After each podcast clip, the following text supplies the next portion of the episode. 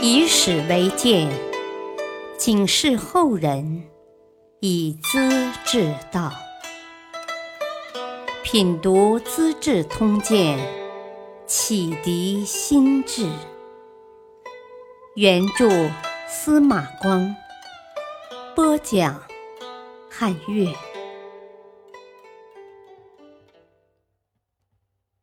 楚王西周立同柱，天策府中极豪奢。楚王马希生死后，兄弟马希范接位。两兄弟在同一天出生，只因希生的生母元德妃比希范的母亲陈氏地位高些，才让希生先继承父亲的王位。希范埋怨希生嗣位时毫不谦让，等到自己掌权后，对袁德妃极不尊重，对牺牲的同母弟弟希望更是百般苛求，母子俩心情不安。马希望要求解除都指挥使的官职，去当道士。希范接受辞职，却又把他关在一个竹棚里，编草为门。像个囚徒，不许参与兄弟聚会。元德妃悲伤而死，马希望也在忧郁痛苦中结束了年轻的生命。马希范奢侈浮华，喜欢招引各种优势小人，酒醉饭饱，夸夸其谈，百姓都说他生活豪华，很会享受。声名传到江陵，荆南节度使高从诲颇为羡慕，经常跟辽左们谈起：“啊，像马王那样活着，才算得上真正的大丈夫呢。”孙光宪听了，摇头叹息：“唉，天子和诸侯是有等级差别的。”马希范这个乳臭小儿，不知天高地厚，公然骄傲放纵，听说还用皇帝的器物和排场，只图眼前快活，不顾未来祸福啊！亡国的日子不会很远了，哪里值得夸耀啊？高从诲是个明白人，受到很大震动。过了几天，跟老谋士梁振说：“啊，听了孙先生的话，反省自己过去的生活太过分了，今后还要严格的克制才好啊。”于是把一套浮华好玩的东西搬出宫去，每天认真读书，注意百姓的苦乐，减免赋税，省去刑罚。地方上很快兴旺起来了。可是马希范却昏昏然的很得意。他怎么不得意呢？南汉的军队打到蒙州（今广西昭平），马希范带领五千人马走到贵州（今桂林），敌军便望风而逃。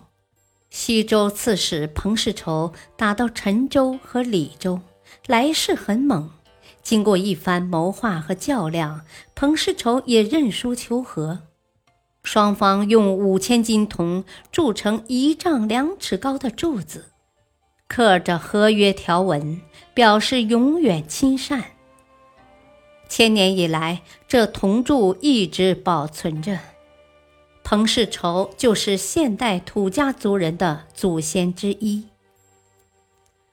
马希范决定建筑天策府，共十六栋大楼，五个大厅堂，门窗和栏杆全用金玉装饰，墙壁涂的丹砂共用了几十万斤，是从湘西运来的。地上的铺垫十分讲究，春夏时期用脚垫。这种竹丝编成的席子是益阳一带的特产。秋冬寒凉，换用木棉，就是现在的棉花。他和家人、子弟、僚属、宾客在府中饮宴游乐，舒畅极了。马希范的嫡妻顺贤夫人彭氏，跟彭世仇同宗，容貌很平常，却贤惠能干，家事里的有条不紊。马希范原有几分敬畏，不幸夫人早死。楚王失去约束，纵情声色，日夜痛饮，男女混杂，内外不分。有位商人的妻子很美，马希范在市面上碰到，竟派人大白天闯进商家，把主人砍死，抢走这位女子。哪知他性子刚烈，怒不可遏，上吊自杀了。楚王的心性变得更加粗俗横暴。他建成一座九龙殿，用沉香木刻成八条龙，全身镶嵌金银珠宝，长十几丈，抱着檀木柱排成两行，中间放着龙床，马希范坐在床上，头戴幞头。佛脚有一条脚筋拖出一丈多长，象征龙角；床的边缘刻成龙身，他自己的脑袋当然就是龙头，把人头和坐床连为一体，构成殿中的活龙，与木柱上的八条合起来就是九龙殿了。他的仪仗警卫也独具一格。八千子弟兵是从楚国的富裕家庭招募来的，长得白白胖胖、斯文威武，每人扛着银枪，用金子装饰，闪亮发光，叫做银枪队，来往出入好不威风。当时楚国占有今天广西柳江以北和贵州遵义以东地区，出产金银和茶叶。利税很高，因此王府里的钱物十分充盈，但也经不起马希范的豪奢和放纵，财政显得拮据了。他只得增加田赋，农民熬不住压榨，四散逃亡。他并不担心，呵呵，只要有田在，自然有粮谷啊。把逃亡户的农田租给招募来的流亡者。从头重起，赋税不减少，这些人活不下去，又得逃亡，如此恶性循环，社会自然要动荡不安了。一切为了捞钱，有钱可以买官，官职各有价格，钱多职位高，城里的富商大贾都有官衔儿，经常到楚王府游逛厮混。各地官吏回到长沙，一定要有贡献。百姓犯罪，有钱的用钱赎，体格好的去当兵，坐牢受刑的是老弱穷人。又在各处设立专门机构，鼓动市民投寄匿名信，互相诬告。许多人往往被闹得家破人亡。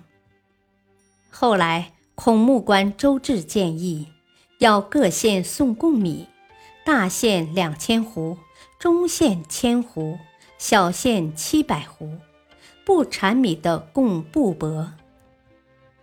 天策学士拓跋恒上书指责说：“我殿下长在深宫之中，依靠父兄造成的基业。”不知耕田种地的艰苦，没听过战鼓兵歌的轰响，到处游猎玩乐，锦衣玉食，积蓄花光了，开支倒越来越大，啊，百姓也越活越穷啊！看看楚国的周围，江东的李景是我们的仇敌，广州的刘胜只想吞并我们。江陵的高从诲成天南向窥伺，西周的彭世仇也没睡觉啊。俗话说得好，足寒伤心，民怨伤国呀。应该冷静考虑了。希望陛下取消贡米，割下周至的首级，向百姓谢罪呀！马希范看了奏章，极不愉快。此后，拓跋恒想见他，也被拒在门外。他有时在宫里饮酒作乐，竟叫人欺骗学士：“啊，大王在午睡呢。”拓跋恒叹息不已：“唉，马家宗族千多人呐，一旦飘零四方，真不知何以为生啊！”果然，不几年后，马家兄弟发生内讧，最后当了南唐中主李璟的俘虏。马殷所开创的楚国也就消失了。感谢收听，下期播讲南汉国主受酷刑，刘胜设计除暴君。敬请收听，再会。